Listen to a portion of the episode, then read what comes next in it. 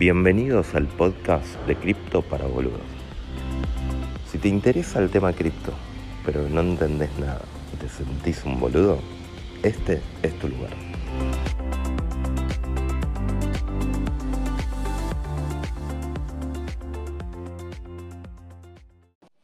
Hola Antonio, ¿cómo estás? Hola, buenas tardes. Buenas tardes. ustedes? El gusto es nuestro, un placer. Hola Majo. Buenas, ¿cómo va? Hola Toño, ¿cómo estás? Muy bien, Majo. Un gusto. Me alegro. Bueno, eh, hoy tenemos invitadazo, una de las personas que, más estuvo contribuyendo con, esta comunidad. Hola a todos los que saludan con la manito. Un, un capo, cadena de bloques, cada vez que hacíamos una pregunta parecía la respuesta clara, corta, concisa. A veces nos pasaba un hilo respondiendo nuestras preguntas boludas. La verdad, una maravilla. Muchas gracias. Siempre un placer colaborar con aquellos que quieren aprender. Creo que es, muy satisfactorio y sobre todo incorporar más gente a cripto, ¿no? Que en particular yo me siento en esa, en esa misión de hacer que más gente conozca este mundo, que es tan maravilloso y con, tiene tanto futuro. Así es, no, nos une la misma misión, más allá que nosotros somos unos caraduras, porque hace cuatro meses no sabíamos nada, pero ahora ya estamos en embarcados en una misión. Yo hace cuatro meses no sabía que era Ethereum, lo confieso siempre. Para mí era Bitcoin y me hablaban de Ethereum y ponía los ojos en blanco diciendo, no, ya, demasiado complicado. Bueno, te doy la razón, porque yo conocí eh, Bitcoin en el año 2013, de hecho metí algunas fichas allí, pero me costó, me costó. Mi primer encuentro con Ethereum fue, mm, esto no lo entiendo.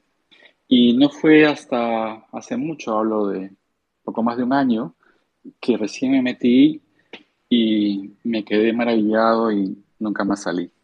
Entonces no es un concepto fácil si es que empiezas de cero y, y leyendo por tu cuenta.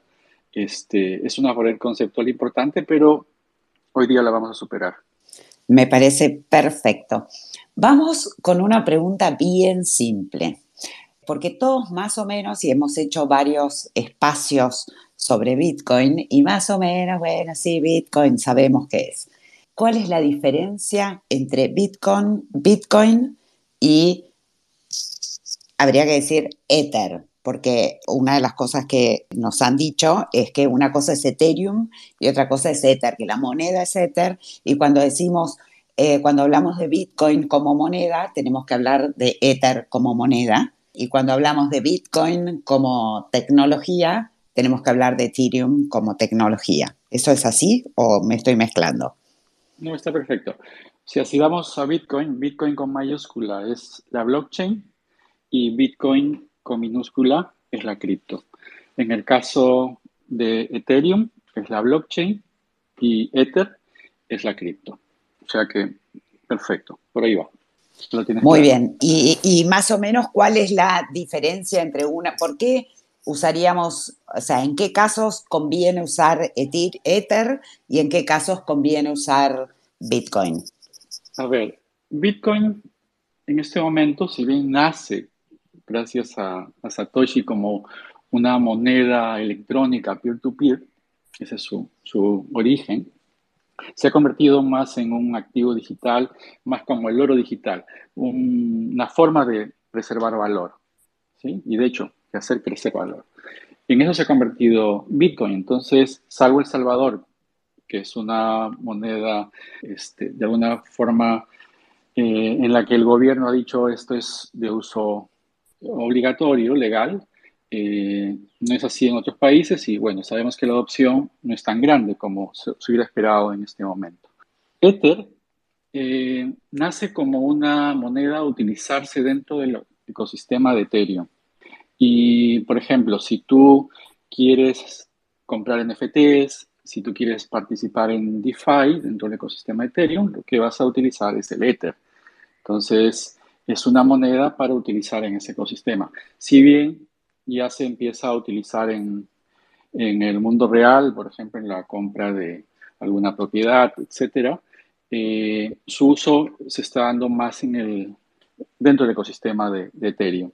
Esa sería la principal diferencia. Si bien aspiramos a que Ether tenga eh, una mayor difusión, de hecho, eh, un, un, lema que tenemos es Ether is money. Discúlpame porque ahí se me cortó y no escuché bien. ¿Cómo es el lema? Ether is money. Ether, ah, es dinero. Ether es dinero. Pero a ver, yo, yo diría que para ir más atrás, lo que primero habría que entender la diferencia es no de la moneda, sino de la blockchain de Ethereum. ¿Qué diferencia mm. tiene con la de... ¿Por qué si, si existía la, la blockchain de Bitcoin? ¿Por qué alguien que creemos que fue Vitalik inventó la Ethereum? Sí, y es que esto no se puede entender efectivamente sin este sin saber de este personaje que estoy seguro que en unos años será una leyenda, ¿no? Y haberlo conocido en nuestra vida será algo que, recordaremos. Entonces, mejor empecemos hablando de Vitalik, porque vamos a llegar luego a lo que tú estás consultando, Sergio.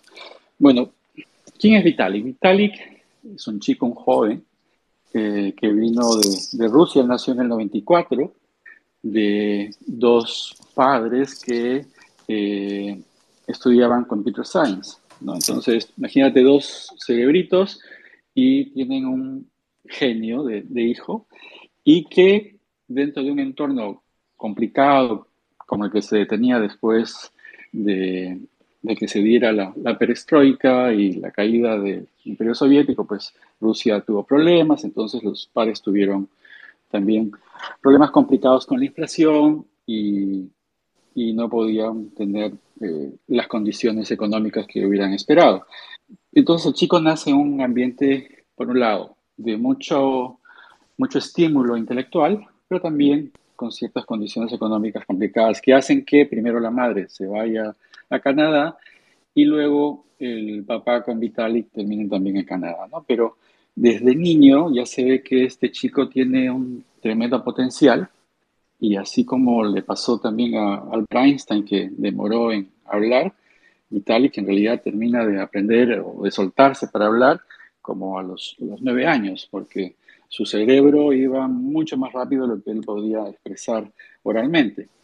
De chico que a los cuatro años su papá le da una máquina IBM para que empiece a jugar y efectivamente el chico comienza a manejar el Excel y hacer sus jueguitos de taxonomías de conejos, etcétera. A los siete años ya podía recitar el número pi con 100 dígitos, manejaba ecuaciones. A los 12 años ya también programaba en Office. Pero claro, si tú ahora a Vitaly le dices, oye, ¿cómo fue tu infancia? Él, y así lo ha comentado en alguna oportunidad, dice, estaba solo y desconectado. ¿no? Imagínate al chico en Canadá, en un colegio normal, estudiando con eh, chicos de otros lugares, principalmente asiáticos, retraído, un momento seguramente complicado para él. ¿Cuándo se arregla esto? Cuando sus papás, viendo que tiene este potencial, lo ponen en un colegio adecuado, que es la Abler School en Toronto, y eh, donde hay profesores eh, mejor preparados, donde hay cinco alumnos por profesor y donde él puede aprender desde latín, economía, sociología eh, y computación, obviamente, ¿no? O sea, tiene sus primeros encuentros con Linux, entonces ya se encuentra fascinado y ya se encuentra en un ambiente donde realmente empieza él a florecer. Y luego ingresa a la Universidad de, Waterloo, pero hay un acontecimiento importante que es en el 2011, él gracias a su papá conoce Bitcoin. Entonces, su primer encuentro con Bitcoin es, mm, esto me suena, como a muchos nos pasó, esto me suena una burbuja, mejor lo veo de lejos, no me interesa tanto. Pero después, cuando ve subir el precio, le llama la atención y allí se encuentra con el paper, que a muchos nos ha transformado la vida, de, el paper de, Satoshi, y dice, oh no, esto es importante. Y luego, pues, quiere tener Bitcoin, si no puede, Entonces, ¿qué se le ocurre? Se le ocurre entrar a un, a un foro que se llama Bitcoin Talk y comienza a participar allí y luego dice, oye, si alguien me da una propina en Bitcoin, puedo escribir algún artículo. ¿No? Dice, por ejemplo, podría escribir un artículo acerca de eh, cómo los pagos pequeños, como por ejemplo con 5 dólares, se podrían hacer con Bitcoin en lugar de las tarjetas de crédito, PayPal, cómo realmente Bitcoin puede ayudar. Entonces, alguien ve su potencial y dice, ah, no, este chico lo voy a poner y lo invita a escribir para la Bitcoin Weekly por una propina. Una propina de 5 Bitcoins por artículo. ¿Saben cuánto representaba esa propina de 5 Bitcoins, no? En ese momento. ¿Cuánto? 4 dólares. Ahora son 200 mil dólares, pero en ese momento eran 4 dólares. Y ahí, efectivamente, en sus artículos empieza él a liberar todo ese potencial, esa capacidad que nos demuestra cada vez que él escribe, esa capacidad analítica y de combinar tantas materias en un artículo. Y bueno, comienza a hacerse conocido en el medio y luego alguien lo ve, lo ubica y dice, ah, no, con este chico quiero hacer una revista, voy a hacer la, la Bitcoin Magazine con él. Y él, claro, encantado, comienza a participar. Originalmente iba a ser una revista digital, termina siendo una revista impresa.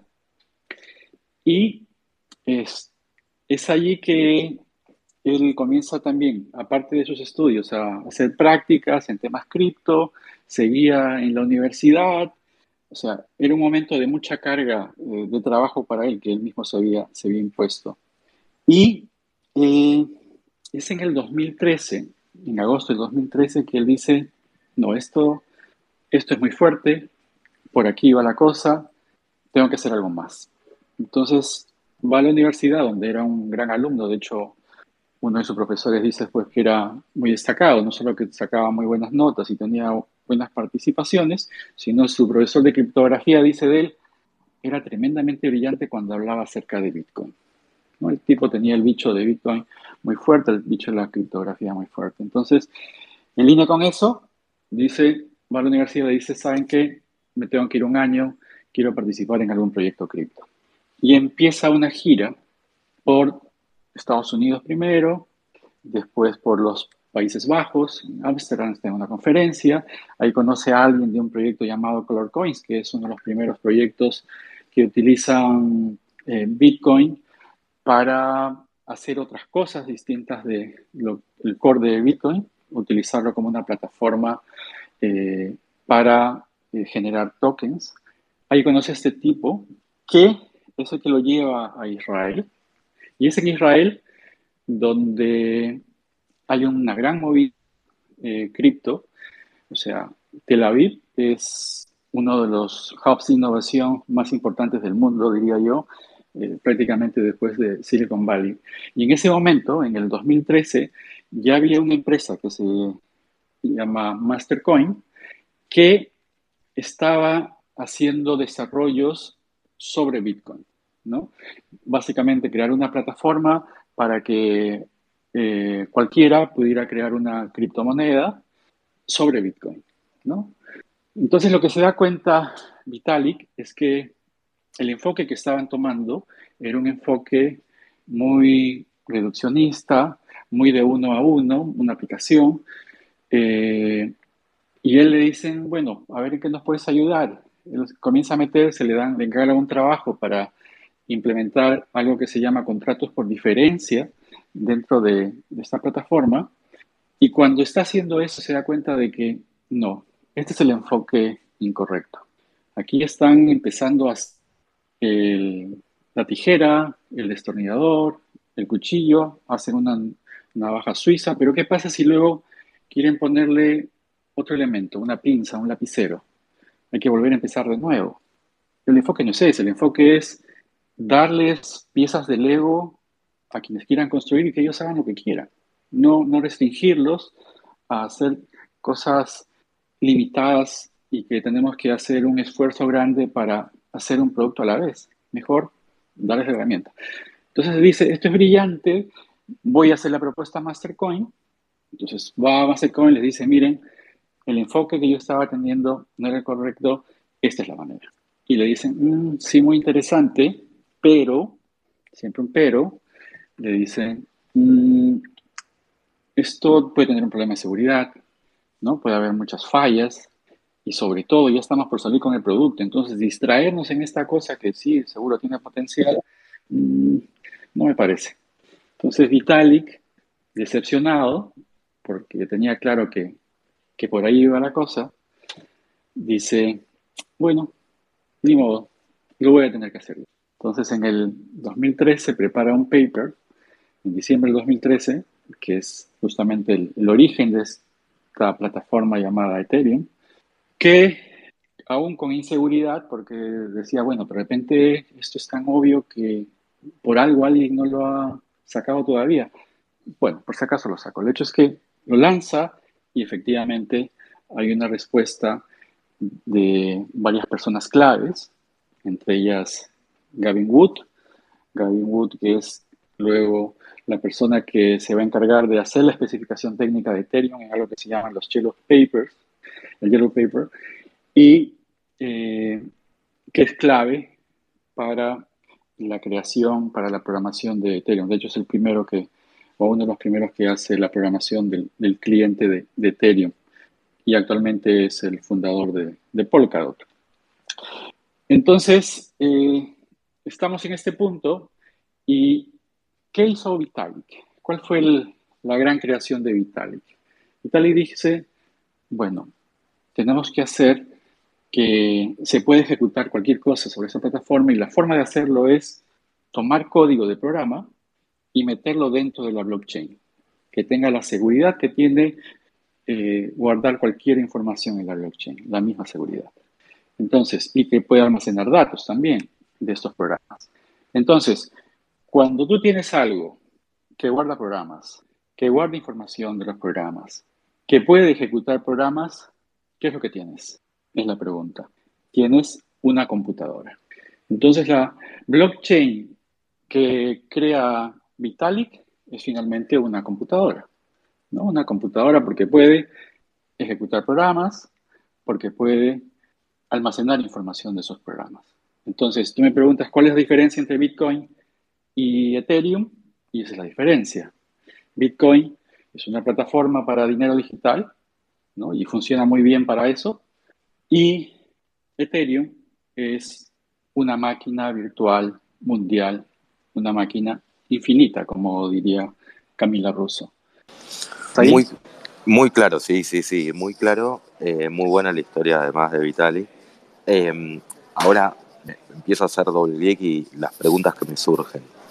O sea, él dice, así como existían y eh, hasta ese momento eh, cualquier persona puede agarrar y programar y armar una aplicación y pues, ponerla, digamos, en, en sus propios servidores o en Amazon o lo que fuera, él dice, bueno, voy a, digamos, que, voy a crear algo que se pueda crear todo esto, pero que esté adentro de la blockchain, o sea, que tenga las especificaciones o las, digamos, eh, las ventajas de una blockchain que es descentralización y, bueno, todas las cosas que conocemos. Eh, ahora, eh, cuando vos decís lo que, lo que creó o la, o la blockchain de Ethereum es una computadora. Em, es una, digamos, la tenemos que pensar que está, eh, digamos, como, como pensamos a, la, a Bitcoin, digamos, que están distintas computadoras alrededor del mundo, nodos, en cosas así, o lo tenemos que pensar como si hay una computadora que en este caso se puede apagar, se puede cortar la luz y, y no está más.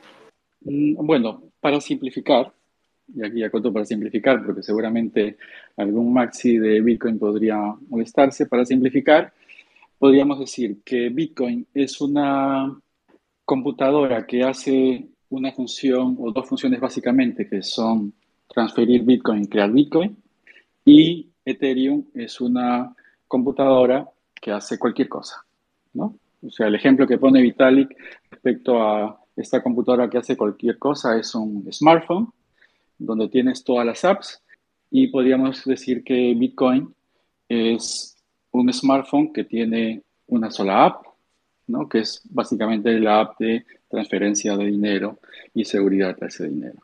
Entonces, esa sería la, la diferencia. Eh, ahora, si hablamos de Ethereum como computadora, tiene ciertas características bien relevantes, ¿no? Uno, que es una computadora que es lenta. Es lenta porque tiene que sincronizar, tiene que poner en consenso todas las computadoras que, forman, que hacen que funcione, ¿sí? Y además es, cara, ¿no? Cualquiera que ha usado Ethereum sabe que es una computadora cara. Es cara porque todos los que participan haciendo el procesamiento, pues ponen recursos tanto de computación como de almacenamiento a disposición de la red y de alguna forma hay que compensar eso. Pero a la vez, como tú decías, es una computadora que no se puede parar. Es una computadora que no puede ser censurada.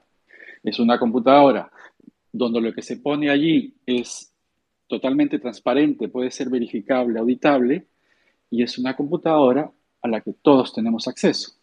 Esto lo consigue eh, Vitalik o la gente que, nos brinda Ethereum poniendo eh, un lenguaje, además de todo lo que hemos comentado, un lenguaje que se llama Turing Complete, o que su característica sería que es Turing Complete. ¿Y qué significa esto? Bitcoin también tiene un lenguaje para programar, Bitcoin Script pero es un lenguaje que a propósito tiene ciertas funcionalidades de un lenguaje que han sido retiradas.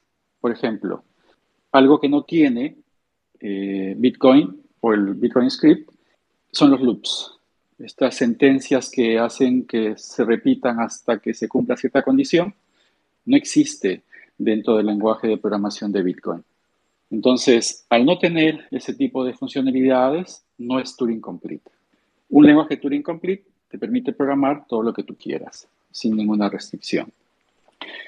Entonces, eso es un gran diferencial y es lo que permite que podamos decir que es una computadora de uso general. ¿sí? Y además, añade algunas cosas adicionales, eh, Vitalik. Añade la figura de tipos de cuentas. Y hay dos tipos de cuentas. Una cuenta es una cuenta externa como la que nosotros utilizamos normalmente para hacer, eh, para recibir Ether y enviar Ether, como la que tenemos acceso a través de una wallet como MetaMask, pero también tenemos cuentas de contratos, o sea, un smart contract, y ahora hablaremos qué cosa es un smart contract, un smart contract también tiene dentro de la red Ethereum una cuenta y maneja así como nosotros manejamos eh, Ether, también un smart contract puede manejar Ether, pero además, a diferencia de nosotros, puede manejar código de programa y puede manejar almacenamiento, ¿no? Entonces, hace un momento comentaba, no sé si hasta ahí está bien. Sí, yo te eh, quiero detenerme un poquito para tratar de entender todavía mejor. Em, o sea, entiendo hasta ahora que lo que, digamos, vos corregime si está bien.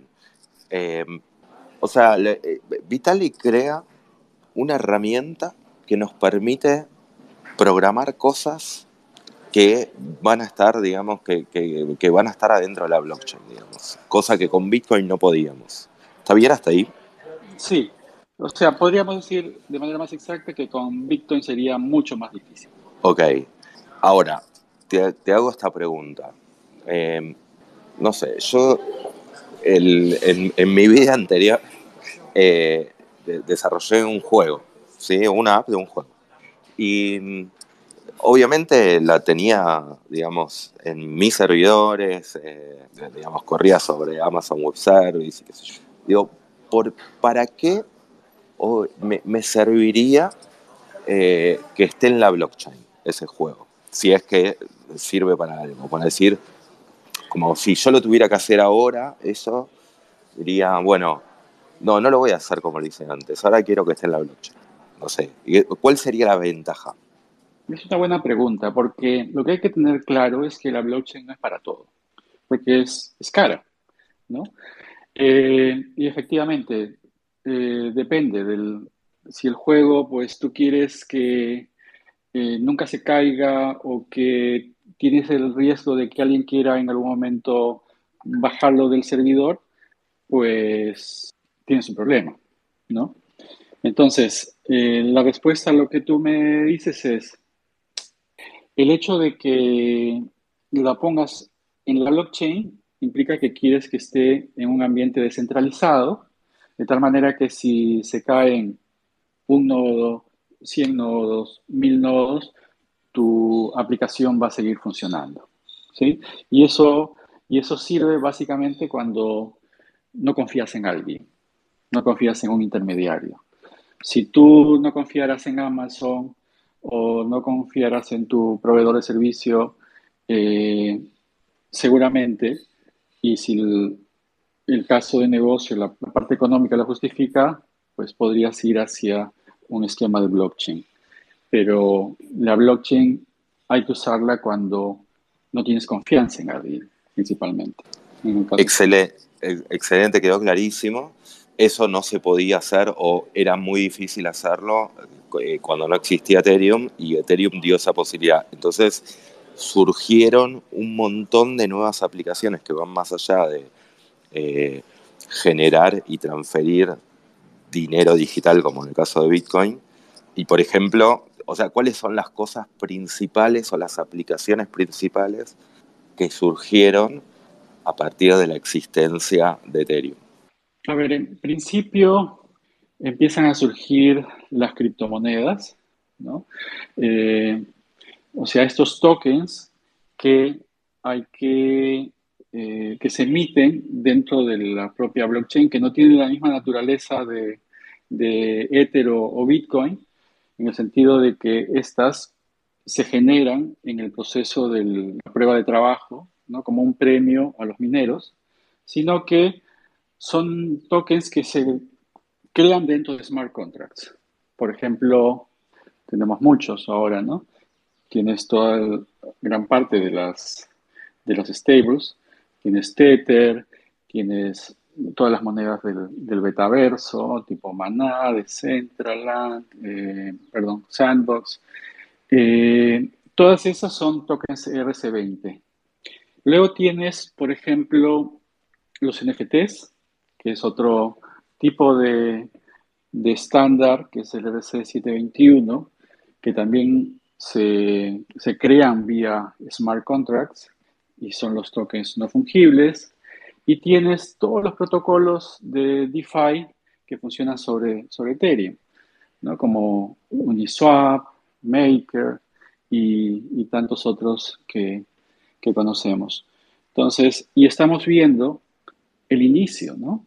O sea, estamos en este momento, si hacemos la analogía con lo que pasó en los primeros años de Internet, estamos viendo recién el correo electrónico y probablemente la tienda de Amazon, pero todavía no hemos visto ni el Facebook, ni el Twitter, ni el Netflix de este mundo. Entonces, el privilegio que tenemos es de que estamos temprano y que si estamos metidos desde ahora, pues vamos a poder ver directamente el nacimiento de, de nuevos gigantes, ¿no? Y, o sea, en resumen, Ethereum es la herramienta que permite generar productos descentralizados que van más allá, digamos, de, la función de Bitcoin como reserva de valor. Digamos. O sea, eh, y, como decís, es recién el inicio, porque seguramente van a aparecer muchas más cosas. Antes de Ethereum, eso no se podía hacer y ahora se puede hacer. Exacto, exacto. Y aparecen, por eso, los Ethereum Killers, las otras tecnologías blockchain, que también son computadoras mundiales, eh, que tratan de reemplazar Ethereum, ¿no? Tienes los Avalanche, los Solana, los Binance Smart Chain, etc. Que lo que ven en Ethereum es eh, cómo superarlo eh, y normalmente lo hacen con fees menores, con mayor velocidad, pero con riesgos para la seguridad, ¿no? Que es algo que eh, privilegió tanto Ethereum como, como Bitcoin. ¿no? O sea, tenemos dentro del mundo de las blockchains algo que se llama el trilema, que está conformado por la escalabilidad, o sea, cuántas transacciones por segundo se pueden realizar, la seguridad, o sea, es hackeable o no es hackeable, y eso tiene que ver con la velocidad para generar hashes que tiene, que tiene la red, o por, como vamos a ver más adelante en el staking, eh, la cantidad de, validadores que, que, existen. Y por otro lado, está, perdón, cuánto están poniendo de en stake. Y por otro lado, tenemos la descentralización, ¿no? que es cuántos nodos participan. Y en el caso de Ethereum y Bitcoin, lo que se priorizó fue, por un lado, la seguridad y la descentralización. Y el trilema se llama así porque de estos tres factores, descentralización, escalabilidad y seguridad, solo puedes tener dos a la vez, no puedes tenerlo todo. Lo que privilegiaron tanto Bitcoin como Ethereum fue la descentralización y la seguridad. Y lo que quedó pendiente fue la escalabilidad. Otras, otras blockchains priorizan, por ejemplo, la escalabilidad la velocidad de procesamiento eh, y la seguridad, eh, como Solana, por ejemplo, pero dejan de lado la descentralización, ¿no? Y así, cada uno tiene un pie que le cojea y estamos tratando de buscar todos el, el santo grial que tenga las tres cosas. Y al parecer ya estamos próximos a conseguir. Majo, no sé porque estás con problemas con. No, ya, ya, ya, ya, lo, solucioné. ¿Cómo te ves si nos ponemos, abandonamos todo esto y nos ponemos a, buscar la, herramienta que. El santo grial. El santo grial, que, no tenga, que tenga las tres patas. Que tenga las tres patas, que no tenga esa restricción. ¿Cómo te ves? Y bueno, dale. Si lo encontramos, eh, seguro hacemos vida. Así que. no, no sé. No sé. eh, pero, a ver, está clarísimo. Eh, quiero seguir tratando de entender, porque digo, a ver, Bitcoin es, como si sintiera que Bitcoin es un B2C y Ethereum un B2B, digamos. Como diga, Bitcoin tiene la función principal que es reserva de valor. ¿sí? Eso lo fuimos aprendiendo en un montón de episodios. Sí, sí, sí. Entonces, si yo quiero no sé, guardar la plata y que esa plata no pierda su valor, voy y compro Bitcoin. Yo, persona común. Ahora, Ethereum es para desarrollo, es para creadores de proyectos, digamos, es para emprendedores, sería. O sea, no digo la moneda, ¿no? Digo la blockchain. Sí, efectivamente, Ethereum está desde su concepción, eh, se pensó en que fuera esta computadora para hacer justamente eh, estos desarrollos, que sea, como literalmente lo dice Camila en algún párrafo de su libro, que sea esta herramienta soñada donde los programadores puedan hacer lo que quieran sin que nadie pueda detenerlos y que nadie pueda detener los programas que, que crean. Sin embargo, sin embargo, el equipo o la gente la comunidad que está detrás de Ethereum ha, ido haciendo cambios en los tokenomics de, de Ether, eh, porque originalmente esto nace como una moneda inflacionaria, ¿no? O sea, se va generando Ether todo el tiempo, a diferencia de Bitcoin, que en un momento se va a terminar en los 21 millones y ya no va a haber más emisión. Ether se va a seguir generando porque se tiene que dar un incentivo a los mineros o a los validadores de manera permanente. ¿sí? Pero desde más o menos agosto del año pasado, con un cambio que se llama, que se le denominó London, eh, lo que se hizo fue incorporar dentro de, de la blockchain el procedimiento de quema de Ether. Entonces, por un lado, en cada generación de bloque van apareciendo nuevos setters, pero a la vez, cada vez que utilizamos y ahí está el concepto de gas, cada vez que utilizamos esta computadora tenemos que hacer un pago en, gas y ese gas en su mayoría es quemado. Entonces, por un lado se crea, por otro lado se destruye. Eso ha hecho que la emisión de éter se reduzca sustancialmente, ¿no? la emisión neta, y se espera que luego del cambio de Proof of Work, que es el protocolo de consenso que utiliza Ethereum, cuando cambie a Proof of Stake, esto cambie considerablemente, o sea, ya deje de ser una moneda inflacionaria, más o menos alrededor de los 122 millones de, de Ether, eh, y comience a ser eh, deflacionaria, o sea, comience a ser cada vez más escasa. Y eso ha hecho que el valor de Ether eh, haya subido tanto, por ejemplo, el año pasado, y para los que somos Ethereans, pues nuestra expectativa es que se haga tan escasa que, siga subiendo, ¿no? Y tenemos los Ethereans un concepto que se llama el flippening, que implica que en algún momento la capitalización de Ether va a superar a la capitalización de Bitcoin. el sueño de todos los Ethereums. que no, lo dijo. Para, para, abajo, una cosa, perdón, te interrumpo por esto. Dale, dale. entonces, vos lo que estás diciendo con esto es que, ojo con decir Bitcoin es reserva de valor y Ether no, porque vos lo que estás diciendo, ojo, Ether también, la moneda Ether también es una reserva de valor. eso es lo que estás diciendo. O sea, dijiste todo eso para decir eso. O sea, no, Ether también es una... Pero, pero a ver, tengo una pregunta anterior, que es, ¿por qué, se, ¿por qué se crea la moneda Ether? O sea, si la función, lo que inventó Vitalik es una herramienta para generar aplicaciones descentralizadas, eh, ¿por qué además le, le crea, digamos, la, la, red de Ethereum necesita tener su moneda Ether? Ok, es una, es una buena pregunta. Tú tienes esta computadora y esta computadora funciona con miles de computadoras en el mundo detrás. Gente que está consumiendo energía y que está poniendo su almacenamiento a tu disposición. Entonces, tú dices, ah, yo quiero guardar cualquier tontería sobre esta computadora. O quiero correr un programa pues que se demore lo que sea o puedo hacerle daño a esta computadora poniendo un programa que dé mil ciclos, millones de ciclos y que la haga caer. Entonces, es allí donde tú dices, bueno, no puede ser así, ¿no? Vitalik dijo, no, no puede ser así. Este, sería una tontería, no serviría para nada.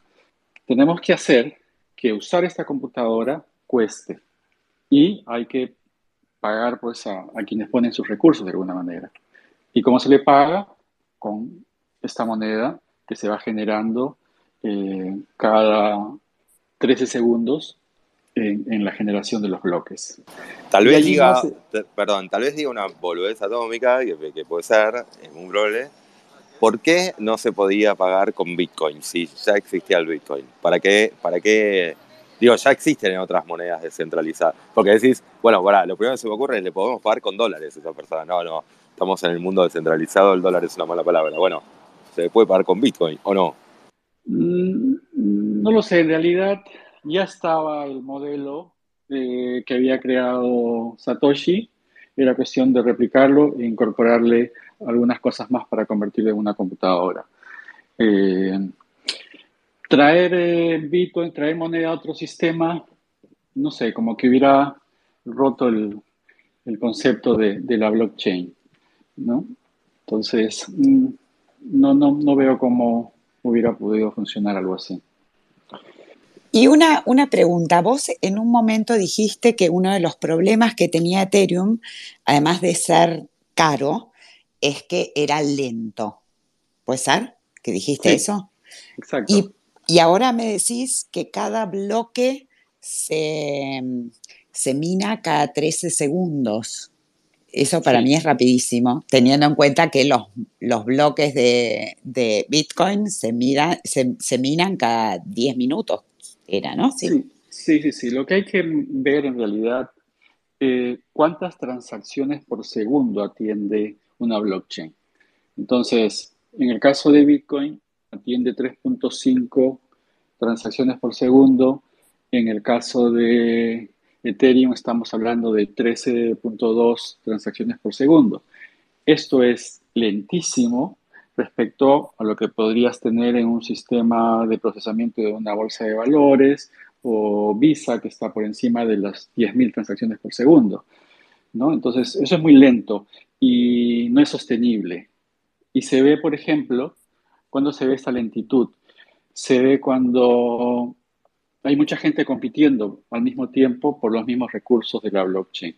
Cuando se da, por ejemplo, cuando ustedes saquen su colección de NFTs a la venta y haya una tremenda demanda, no sé, pues de cientos de miles de personas que quieren sus NFTs y solamente haya 10.000 disponibles, ustedes dicen a las 4 de la tarde vamos a hacer, iniciar el minteo, todos nos conectamos los 100.000 en ese momento y todos queremos tener alguno de, de sus NFTs. Entonces, en ese momento se genera un pico de demanda y si tú quieres ser el primero, tienes que pagar más. Porque eh, solamente puede procesar la blockchain 13 transacciones por segundo. ¿no? Ah, ok. ¿Y podés pagar más y, y que la tuya pasa, pase a ser, tu, tu solicitud pase a ser prioridad? Exacto. Eso es lo que se llama una guerra de gas. Ah, ¿no? Porque todos nos matamos y empezamos a poner cada vez precios más altos para tener prioridad. Y lo que puede pasar es que el NFT de ustedes eh, lo ponen a un precio de 100 dólares y en gas podemos estar pagando 500 dólares, por ejemplo. Aprovecho para hacer una pregunta, aprovecho el momento, Majo, hay que aprovechar. Eh, ¿Quién compraría un NFT de cripto para boludos? Levante la mano, así, el que compraría un NFT. Nosotros dos, Majo, nadie más. nosotros dos. Nosotros dos. Así que no vamos, si nadie más levanta la mano. Si hay uno que levanta la mano, yo ya Ahí lo está, lanzo. ahí Ay, está, ahí ca- está, ahí está. Bien, cadena de bloques ¿Qué- está qué- de qué- nuestro lado. Alguien que no sea nuestro speaker compraría una- uno.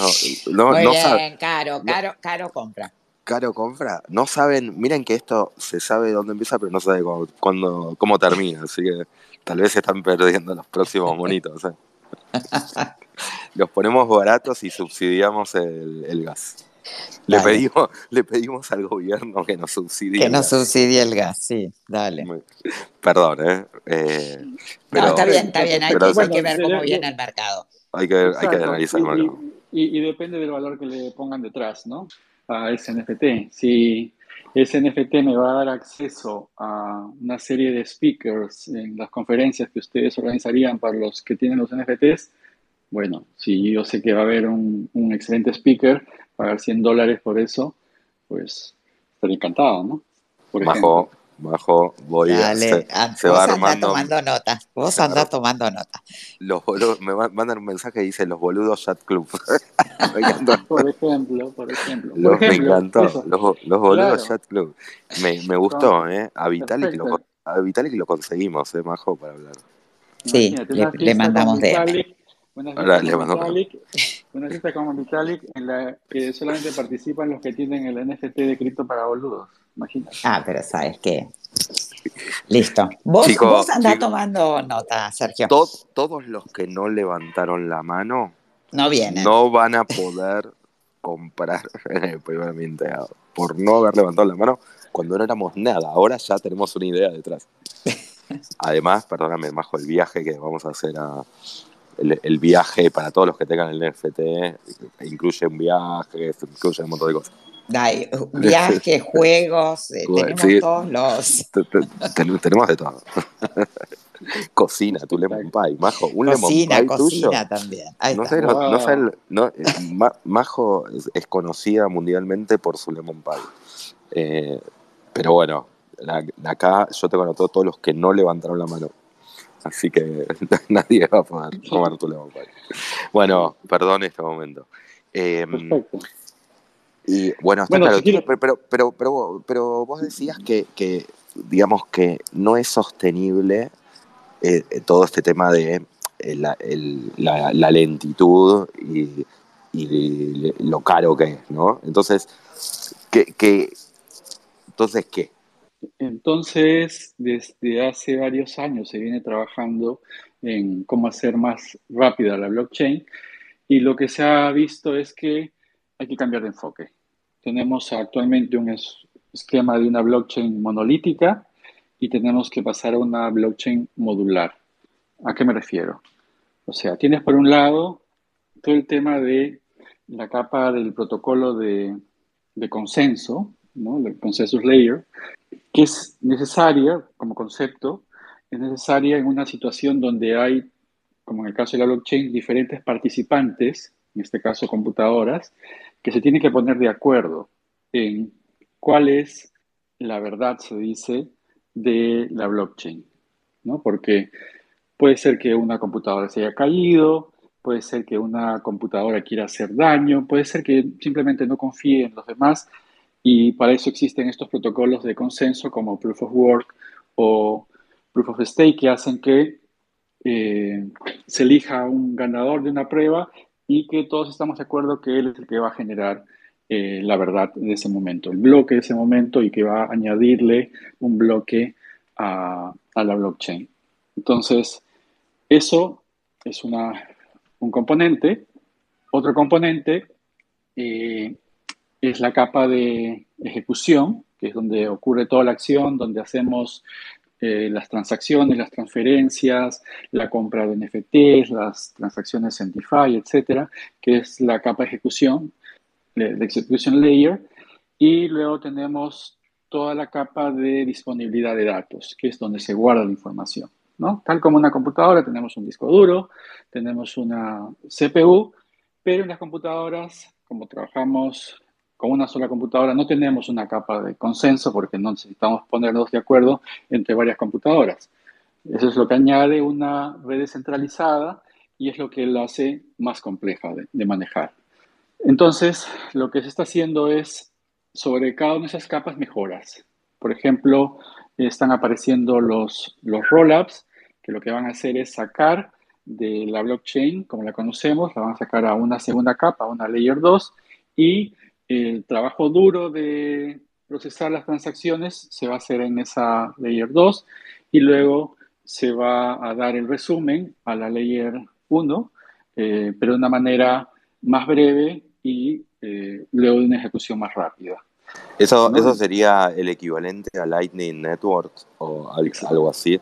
El, Exacto.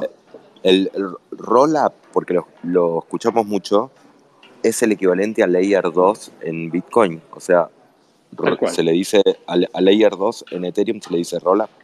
Exacto. Sí, de hecho, eh, parte de las ideas para los temas de Rollups vienen con los conceptos de Lightning Network, en particular para algo que antes se llamaba Plasma. efectivamente. Y luego para el tema de, de dar más eh, capacidad de almacenamiento, que es algo crítico también en la blockchain, porque no queremos nunca que la blockchain sea muy grande, porque en el momento que la blockchain se hace muy grande pesa mucho y ya son pocas computadoras las que pueden soportar ese tamaño de blockchain. Entonces, como son pocas, se hace más centralizada y perdemos uno de los componentes más importantes del trilema, ¿no? Entonces, sobre eso, para optimizar el tema del almacenamiento de datos, se está haciendo el sharding y en el protocolo de consenso se está pasando en Ethereum de Proof of Work a Proof of Stake, eh, que básicamente va a ayudar a que el consumo de energía sea casi cero, ¿no? O sea, va, va a decrecer en un 99%, que eso es algo importante. Y gracias a no, cuando hablas de todas estas cosas, estas eh, roll-ups y cosas que se están haciendo, ¿las están haciendo como dentro de la comunidad de Ethereum, los mismos programadores de Ethereum, o los está diseñando Vitalik? ¿O es como viene alguien X, como puede ser tú, y decir, yo voy a hacer eh, tengo los recursos, sé cómo y voy a hacer un roll-up de, Ethereum. O, hay algo ahí más centralizado en el diseño de todas estas soluciones? No, para nosotros es una palabra tabú el tema de la centralización y claro, Vitalik, Vitalik puede ayudar con ideas y de hecho siempre lo ha hecho, o sea, él es el origen de muchas de las cosas que, que utilizamos actualmente. Por ejemplo, él dio la idea para algo como Uniswap, un exchange descentralizado, pero eh, las nuevas cosas las hace la comunidad de Ethereum. O sea, todo el que quiera participar tiene las puertas abiertas para hacer una propuesta de mejora, se llama, de hecho tiene un nombre, es un EIP, eh, para corregir algún error o para hacer alguna mejora. Esto se, se vota en la comunidad y si todos están de acuerdo, se implementa y finalmente, como esto se traduce en un cambio en el software base que hace correr la, la blockchain, la decisión final es un voto que se ejerce eh, cambiando el sistema operativo, el software eh, de la blockchain. ¿no? O sea, actualmente tenemos una versión, por decir algo, una versión 10, se genera una versión 11 con todos los aportes eh, ya aprobados y esa versión 11, si tú decides cambiarla eh, por la que tenías anteriormente, o sea, reemplazar la que tenías por esta versión 11, pues has ejercido tu voto de definir cuál es el camino que va a seguir la, la blockchain. Y te hago una pregunta. Si vos, vos antes nombraste que están como, no me acuerdo qué, qué nombre usaste, pero si son las blockchain killers o que son las copias, por decirlo de alguna manera, pero que tratan de eh, tener algunas de las cosas que no tiene, de las patas, digamos, que no tiene Ethereum. Por ejemplo, velocidad o ser eh, más baratas, como, entiendo que es Solana, eh, pero que Solana no tiene la descentralización, ¿no? Ahora, es como una carrera. Si, si, yo, si yo tuviera que hacer un proyecto de, de, de DeFi o tuviera que, por ejemplo, lanzamos nuestros, nuestros, nuestros NFTs, eh, los boludos, como era? Los Bolu Club. Em, ¿Cómo decido si dónde hacerlo, digamos, ¿no? O si, si programar, si es una aplicación, si es programar eh, para Ethereum o programar para Solana o si su, si subir los millones FTs en Solana o en Ethereum. O sea, ¿es una carrera? ¿Al final va a quedar uno? ¿Qué, qué, qué, decisiones, qué tenemos que tener en cuenta? A ver, eh, si habláramos de NFTs, el movimiento, la cantidad de dinero eh, más importante está claramente sobre la red de Ethereum, a pesar de que sea más cara. Hay NFTs en Solana, hay NFTs en Cardano, hay NFTs en Terra, pero nadie puede negar que si quieres ser un Bored si quieres ser un CryptoPunk, si quieres ser alguien realmente relevante en el mundo de los NFTs, tiene que ser sobre Ethereum. Ahora, si por ejemplo eh, no tienes esa intención y quieres simplemente distribuir un regalo en NFTs y distribuir ese regalo te va a costar 30 dólares eh, en gas, entonces probablemente no vale la pena hacer sobre Ethereum y uses una red como Polygon o la red de Binance o, cualquier otra que, sea más económica, ¿no? Pero digamos, depende de lo que quieras hacer. Si quieres hacer algo relevante, eh, visible a nivel mundial, tienes que trabajar sobre la red de Ethereum. En mi opinión, siendo Ethereum, pero creo que eso es fácilmente demostrable. y si quiero desarrollar un protocolo DeFi? Yo creo que a ver, si te fijas en el total value locked, que es cuánta plata está bloqueada en, los protocolos, por el momento sigue siendo también eh, Ethereum, aunque mucho, es curioso, sigue dentro del ecosistema de Ethereum, pero ahora se está pasando hacia las Layer 2, eh, como por ejemplo sobre Arbitrum, y luego veremos los CK Syncs, etcétera, que son Layer 2 eh, de la misma red de Ethereum. Eh, hay mucho movimiento también, creciendo a grandes pasos en, otras redes, ¿no? Por ejemplo, en, Terra es, es, un movimiento muy fuerte, en Avalanche. Eh, finalmente es una apuesta, ¿no? Cada uno tiene un enfoque. Ethereum ha sido por años el, dominante, pero sí hay una competencia y creo que eso es sano para, para todos y veremos qué nos, qué nos depara el futuro al respecto. ¿Y tú crees que van a convivir o se van, digamos, esto obviamente es tu creencia, ¿no? O se van a complementar, digamos, que va a pasar como, no sé, trabajar en Windows o en Linux o en Mac, digamos, en el, en el mundo tradicional, como si fueran sistemas operativos, eh, o que no, que al final se va a imponer uno y y va a ser eso. No, va a haber unos cuantos, en mi opinión. Así como pasó en las .com, que nos quedamos con Amazon, eBay, pero las Petcom y tantas otras pues desaparecerán, como por ejemplo también ha ocurrido en los sistemas operativos de los celulares, eh, que tenemos la, el, iOS, todo el sistema de, de Google como líderes, y habrá algunos más, pero menos relevantes. Yo creo que algo similar va a ocurrir, ¿no? Creo que vamos a seguir teniendo Bitcoin y Ether y algunas más, quién sabe, no tengo idea. Es que alguien me pregunta a mí, este, ¿en qué invertiría cinco años? Sin duda invertiría en Bitcoin y Ether, pero si me preguntas más allá, no tengo la menor idea.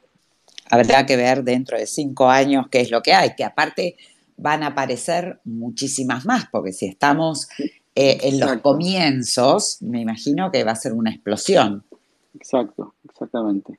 Estoy de acuerdo. Y una pregunta, vos hace un rato dijiste, o eso entendí, que mm, dentro de los cambios que están generando dentro de Ethereum eh, para hacerlo más, más rápido y más barato, hay un cambio de proof of work a proof of stake. Y entonces, si, si deja de haber ese proof of work, los mineros de Ethereum, eh, ¿cuál es el incentivo eh, que van a tener para seguir trabajando, minando bloques? Sí. ¿Qué pasa en ese momento es que se acaba la minería. Se acaba, literalmente. Se, se pone una bomba de dificultad que hace que minar sea imposible prácticamente y todos tienen que pasar al nuevo esquema de Proof of Stake, que es un esquema donde vas a consumir casi nada de energía, como decía hace un momento, y este, te vas a convertir en validador, ya no en minero, sino en validador. Pero para ser validador, y eso viene el tema del stake, que es participación, en lugar de poner recursos informáticos, como en el caso de Proof of Work, vas a poner recursos económicos en forma de Ether. Entonces, si tú quieres ser un validador, tienes que poner 32 setters. Entonces, cuando empezamos con un esquema de validación, se van a seguir generando bloques, pero ahora va a ser aleatorio, se va a hacer una corrida random entre todos los, los validadores y si te toca ganar en este, en este bloque, pues tú eres el validador y tú defines el bloque. Eh, los demás validan que todo esté bien y ese bloque se añade a la blockchain y tú recibes Ether, pero ya no vas a recibir lo mismo que recibió un minero, sino vas a recibir menos. ¿sí? Entonces, por eso que la emisión se va, se va a reducir. Para quienes están en este momento, porque hay gente que ya está, digamos, en el Proof of Stake de prueba que se llama Beacon Chain en Ethereum, actualmente ya vienen recibiendo. Y cuando se cambie totalmente a Proof of Stake, estos van a recibir más. ¿no? Entonces, vamos a tener una reducción en la emisión y por eso es que decía que en los tokenomics de, de Ether, pues vamos a tener una mayor escasez de, Ether. En, eso consiste el, el, proof of stake. Poner recursos económicos, convertirte en un validador y ganar por el lado de, eh, en este caso ya no del minado, sino la validación de bloques, un importe menor adicional a las comisiones. Ahora, me voy, a, poner en abogado del diablo o maximalista de Bitcoin. Eh, yo escuché como que muchas críticas que se hacen a los maximalistas, ¿no? Eh, que dicen, bueno, Bitcoin lo que tiene es que está el white paper de Satoshi y es inamovible, inmodificable y por eso, eh, digamos, da, tanta certidumbre que por eso Bitcoin es una reserva de valor, digamos, ¿no? Y en cambio, Ethereum, como otras blockchains, eh, van modificando las reglas en el camino, que acá vos estás nombrando un ejemplo. ¿Qué tienes para decir, qué tienes para responder a este maximalista mala onda? Que Bitcoin no es, actualmente no es totalmente puro. O sea, Bitcoin tiene sus forks, Bitcoin Cash, por ejemplo, porque en su momento no se pusieron de acuerdo respecto a si tenían que hacer una optimización en la forma en que guardaban los datos eh, en, el bloque, que era un safe, witness o algo así.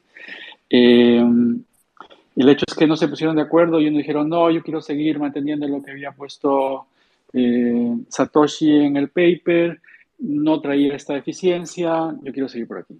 Entonces, eso pasa en todas las comunidades, siempre hay algún, alguna mejora que hacer y bueno, lo que se trata es de hacer que cada blockchain sea más eficiente eh, sin que se pierda el tema de la, de la descentralización, ¿no? que es lo, lo, más importante, creo, una de las cosas más importantes para lo que realmente sirve la blockchain.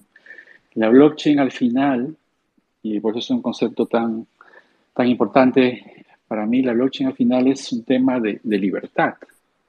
¿no? O sea, eh, y de alguna forma lo estamos mal utilizando porque en realidad la blockchain es para los momentos más difíciles que podamos vivir nosotros. Cuando, como lo puso hace poco Vitalik en, en su último paper, para cuando se hayan apagado todas las luces y solamente haya una que nos alumbre en la oscuridad, cuando el ambiente sea totalmente hostil, allí es cuando realmente vamos a ver el, el poder de la blockchain. Excelente. Eh, bueno, y tú eh, eres peruano, estás, estás, en, estás en Perú, ¿no? Efectivamente, soy, soy peruano. Y, y está, eh, digamos, en un momento de oscuridad están viviendo. Entonces, a ver, tal vez estoy exagerando, estoy usando tu poesía. la poesía de Vitalik, en realidad. Pero quería aprovechar para preguntarte, Digamos, en Argentina nosotros tenemos, tenemos claro por qué acá enganchó tanto el tema cripto y hay tanta adopción, ¿no? Por todos los controles y todas las cosas que suceden. Contaste de la historia de Vitalik, que bueno, que digamos surgió un poco en el momento en que Rusia salía del comunismo y que también había, digamos, una incertidumbre económica muy grande que ahora vuelve a vivir Rusia. Eh, y quería preguntarte, bueno, ¿cómo, se, ¿cómo es la comunidad en Perú de cripto en general y cómo están viviendo este momento y si, si esta incertidumbre política afecta en algo o, es un poco de luz también. Mira, no te podría decir que estamos en tinieblas, o sea, es un, momento difícil, pero, a ver, hablando de la comunidad, es una comunidad eh, que está creciendo cada vez más y justamente eh, tratamos de contribuir a que esto vaya ampliándose. Eh, es una comunidad pujante. Yo sinceramente veo con envidia cómo estas condiciones que tú comentabas han hecho que Argentina sea una potencia en cuanto a, desarrollo en, Web3, en, blockchain, y es algo que también queremos estimular eh, sin tener esas condiciones, porque sabemos que eh, en este nuevo mundo, pues hay una gran oportunidad de hacer desarrollos muy, muy importantes, interesantes. Entonces, lo que buscamos es, es impulsar, hacer crecer en particular la, comunidad de Ethereum localmente. Eh, el año pasado hicimos eventos online por la pandemia, que no se podían hacer presenciales. Este año queremos empezar a hacer ya eventos presenciales, pero orientados a, a, a que los jóvenes sean conscientes de, esta oportunidad, que empiecen a participar en conferencias a nivel internacional, Eh, por ejemplo, hace poco estuve en Ethereum Río, eh, no éramos muchos peruanos, por decir muy pocos, y veía que el grupo de argentinos eran como 200. Entonces, es algo que me da envidia y es algo que quiero corregir por acá. No envidies nuestros cepos cambiarios, Claro, nuestra eran 200 inflación, porque- nuestra inflación del 65%. No, no envidies eso. No, no envidio eso, envidio eh, la capacidad tecnológica que están creando. Con esas condiciones, en efecto, pero me gustaría hacerlo sin, sin esas precondiciones. Claro, por ahí para nosotros fue todo este eh, desarrollo que hay, fuimos, o sea, el argentino fue entrando por una cuestión de necesidad. Por ahí en otros países donde no tienen estos problemas que tenemos nosotros, tienen que entrar porque, bueno, conocen la tecnología, se convencen, es por ahí hasta más, es mucho más difícil que, que haya una adopción masiva eh, cuando vos no tenés ningún problema para comprar dólares o cuando no tenés ningún problema para, para pagarle a alguien algo afuera, eh, que son muchas veces los problemas que acá llevan a que la gente se pase a cripto, sobre todo los jóvenes. Exacto, exacto. Sí. Eh, hay que trabajar, yo, a mí me gusta trabajar con, con los más, más jóvenes. Eh, no soy precisamente un joven, creo que aspiro a ser un joven de, de- espíritu. eh, y eso también es un tema, ¿no? Lo que hago también es invitar a, a todas las personas contemporáneas mías a explorar esto que, que es tan importante eh, para el crecimiento de- de- del mundo, ¿no? A propósito de eso, Toño, eh, nada, conversamos antes de, de- el- del tema edad, si hay edad para cripto. eh, y nada, me gustaría escu- escuchar tu opinión.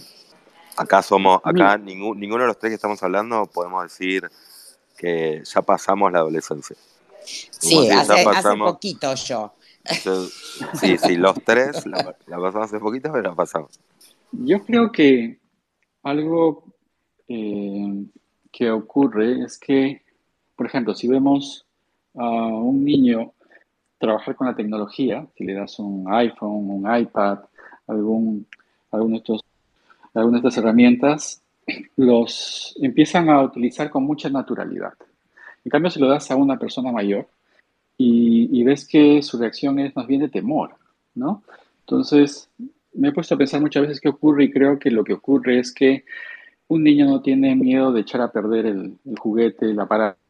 En cambio, nosotros siempre tenemos el temor de que algo podemos malograr. Entonces, creo que debemos superar ese temor, abrirnos a, a estos nuevos aprendizajes, eh, porque si bien pueden ser un poco más complejos, pues con un poco de, tiempo y dedicación, como ustedes lo, lo están incentivando, pues son manejables y creo que es importante eh, conocer acerca de estos temas porque si no pronto vamos a ser unos analfabetos eh, cripto, que, es algo que no deberíamos ser. O sea, cripto está hecho para, creo yo, para eh, las personas de, de menores recursos en general. Por ejemplo, si vemos lo que pasó que hay gente que, que sobrevivió a la pandemia literalmente por cripto, si vemos los casos que también ha habido en, en África, ¿no? Donde la gente tiene una gran adopción de cripto, dado eh, los problemas económicos y probablemente de violencia que existen. O sea, son las personas que más necesitan y a quienes, debemos acercar más estas herramientas y este conocimiento, ¿no? Ustedes tienen un tremendo proyecto, bueno, muchos, pero uno que a mí me gusta mucho, que es el de UBI, de, de UBI, de Proof of Humanity, donde una persona eh, puede tener acceso en este momento, no sé, a 40 dólares mensuales solo por el hecho de demostrar que es humano, ¿no? Es algo impensable y si pues tú se lo cuentas a alguien no lo puede creer, pero es algo que ya existe y que sería de mucha utilidad para eh, alguien que en este momento no tiene nada con qué sostenerse, ¿no? Entonces, cripto es, es para todos, para todas las, edades y para todos los sectores económicos, sobre todo para los más necesitados. Eso es algo que, creo finalmente. Ahora, dijiste algo que es, eh, los niños no tienen miedo a romper, este, los adultos sí, la inconsciencia del niño. Este, pero también es como que, bueno, necesitamos para probar el... creo que uno de los problemas es que la mayoría de las aplicaciones de cripto hoy día tienen que ver con dinero, eh, dinero digital, pero que el miedo a romper es perder dinero, digamos, ¿no?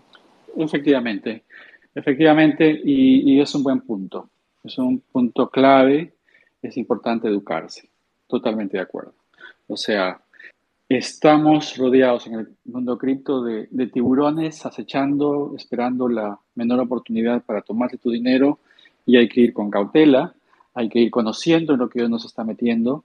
Este, conozco casos de gente que se mete como loco emocionado y termina siendo realmente asaltado por un, por un hacker. Hace poco vi un caso cercano eh, por no saber manejar su wallet, por no saber eh, la diferencia entre un exchange centralizado y, saber cómo manejar sus, monedas eh, con una billetera digital o, o, de hardware. Este, entonces sí es importante educarse y por eso este espacio que nos permite acercarnos a estos conceptos de una manera tan, tan fresca como ustedes lo, manejan son, me parece, muy eh, importantes para conseguir esa educación. Entonces, me parece fundamental eh, que sigamos aprendiendo y que quien ingrese a este mundo, lo primero que tiene que hacer es educarse y educarse bien. Bueno, yo, creo que tú, tú, lo explicas muy bien. Este, así que muy agradecido. El, eh, nos olvidamos hoy de decir, porque ahí están pidiendo algunos la palabra, de que en estos espacios no damos la palabra, que si quieren manden preguntas por DM. Tengo una que, que sale siempre, que no importa lo que estemos hablando, y que, y que es, eh, ¿qué, ¿qué pensás de la computación cuántica si podría comprometer Ethereum y Bitcoin? Es cierto. O sea, pero cuando eso se hay que preocuparse de cosas más básicas, porque no solamente va a afectar al mundo cripto, va a afectar a todos los ahorros que tenemos en los bancos que se defienden con un sistema de seguridad RCA. Entonces, aquellos que están pensando que el mundo cripto va a ser el primer afectado, que se den cuenta que esa catástrofe va a afectarnos de manera general en nuestro mundo tradicional, porque eh, la computación cuántica y lo que se puede hacer con eso, pues llegará, pero creo que en el caso de las principales blockchains, eh, se corrige cambiando eh, las funciones criptográficas, haciéndolas más complejas, y yo creo que al final lo que ocurrirá es que más bien la computación cuántica será la herramienta para proteger a las blockchains una vez que se haya superado esa crisis pero el daño, el daño va a ser primero al mundo tradicional, no tanto a cripto. A mí, eh, perdónenme la pregunta de boluda, pero no sé qué es la computación cuántica. Hasta física cuántica llego. Sí, la computación cuántica eh, lo que va a hacer es, va, su fundamento de física cuántica va a multiplicar por millones de veces eh, la capacidad en las computadoras actuales. Entonces, desde el punto de vista de cripto, nosotros estamos protegidos porque eh, es muy difícil que alguien pueda deducir tu clave privada, que es con la cual tú firmas todas las transacciones. O sea, por ejemplo, tú en algún momento escribiste tus 12 palabras, Y esas 12 palabras son las que te dan acceso a tu, a tu wallet. Las 12 palabras determinan tu clave privada. Si alguien la supiera, tiene acceso a todo lo que tú tienes en esa wallet. Actualmente, si alguien quisiera hacerlo, tendría que utilizar una computadora y se demoraría un montón de tiempo. Estamos hablando de miles de años. Eh, con la computación cuántica, esa capacidad de deducir tu, digamos, tus semillas eh, se podría reducir a minutos, segundos, ¿no? Entonces, en ese momento, con esa capacidad, podrían acceder a tus claves privadas y toda la seguridad de la blockchain se rompería. Ese es el riesgo, es el riesgo de, la computación cuántica. Pero ah, clarísimo. pero lo que digo es que si eso ocurre, para la blockchain, primero va a ocurrir para todas las claves que utilizamos en, los bancos tradicionales, por ejemplo. Majo, primero te van a vaciar la cuenta del Santander. no hay mucho, pero tampoco hay mucho en la otra. y después te van a sacar tus dos satoshis. que, voy, a, voy a volver a ser pobre, qué horror. Y que espero que después de hoy tu 0,003 ET. No, ya tengo ET. Ah, perdón. Eh, Muy bien. Eh, perdón, quiero para, para cerrar, el, siempre le preguntamos a los que vienen a hablar de Bitcoin, ¿a cuánto cree que va a llegar el precio de Bitcoin? Obviamente es creencia, ¿no? Em, pero, y todos dijeron, un millón de dólares. Sí. Así que te pregunto, ¿a cuánto crees que va a llegar el precio de y aclaramos que no es eh, una financial advice. Una financial advice, sí, exactamente. Perfecto. Mira, yo creo que va a llegar a 10 mil dólares por lo menos, por lo menos, pero te diré que soy muy malo en este tipo de predicciones. O sea, yo en el 2013 compré bitcoins, que una cantidad relevante, y los vendí a 150, entonces claramente Claramente soy muy malo en esas predicciones, así que... Pero bueno, al menos podría decir con cierta confianza que al menos 10 mil dólares va a valer en no muy largo plazo. No, no, ¿qué es, qué es no muy largo plazo? ¿Qué sería no muy largo plazo? Un año. Ah. ¡Epa! Majo. Voy a comprar más. Ahora mismo salimos a comprar. Eh, voy a agendar y si en un año, vale, o si ya que un año llega ese valor, todos deberíamos volver a juntarnos en un Spaces. Claro, y ver, y, y, abrimos el espacio y damos la palabra a los que compraron ahora, que está a 3.200 creo hoy, y a los que no, y que se quieran matar. Ya eh, Toño, el estimado que Cadena Bloques, lo avisó. 10.000 menos un año. Pero perdón, no es not financial advice, así que no. Fíjate que hay una colección, fíjate que hay un dato curioso, hay una colección de NFTs que se llama dot dot dot punto punto punto, que son unos bichos, digamos, eh, que se van mintiendo en la medida que el all time high de Ethereum se va alcanzando. Entonces, digamos que ahorita son 4.800 eh, el máximo que he llegado y hay 4.800 NFTs de esa colección disponibles. En la medida que va creciendo, eh, van mintiéndose, soltándose algunos más y el máximo van a ser 10.000 cuando llegue al número que Ah, ok, iba a decir, porque no, ah. a medida que va creciendo va perdiendo valor, es decir, tiene, un tope, tiene un tope de 10.000. Eh, Majo, no, nos llevamos otra idea para Boludo para, Club. Boludo Club. Este, bueno. Vamos a mintear solamente hasta 10.000. Hasta 10.000, bueno. Cuando lleguen a 10.000, chao. No tenemos más. Em, bueno, buenísimo. Hay muchos están pidiendo la clave, la, la palabra secreta del POAP. No hay POAP. Ah, no hay POAP. No hay POAP. Pobre los que estuvieron acá solo por el POAP. solo por el POAP. Y no hay POAP. Este, no llegamos a hacer hoy POAP, este, así que, pero vamos a, tener otras excusas para otros. Eh, bueno, yo creo que me quedó clarísimo de qué trata Ethereum, cuáles son las diferencias con Bitcoin, eh, los problemas, los desafíos para adelante, qué es el ETH. y aparte estábamos, estábamos eh, nos faltaba el tema Ethereum. Es como que veníamos hablando mucho de, de, Bitcoin y había mucha gente que nos preguntaba, ¿y qué pasa con Ethereum? Sí, sí, en realidad siempre, siempre cuando hablamos de DeFi, cuando hablamos bueno, de NFTs, siempre estuvo detrás, siempre estuvo presente. Claro, este, pero no, no hablando, contando la historia y de dónde sale.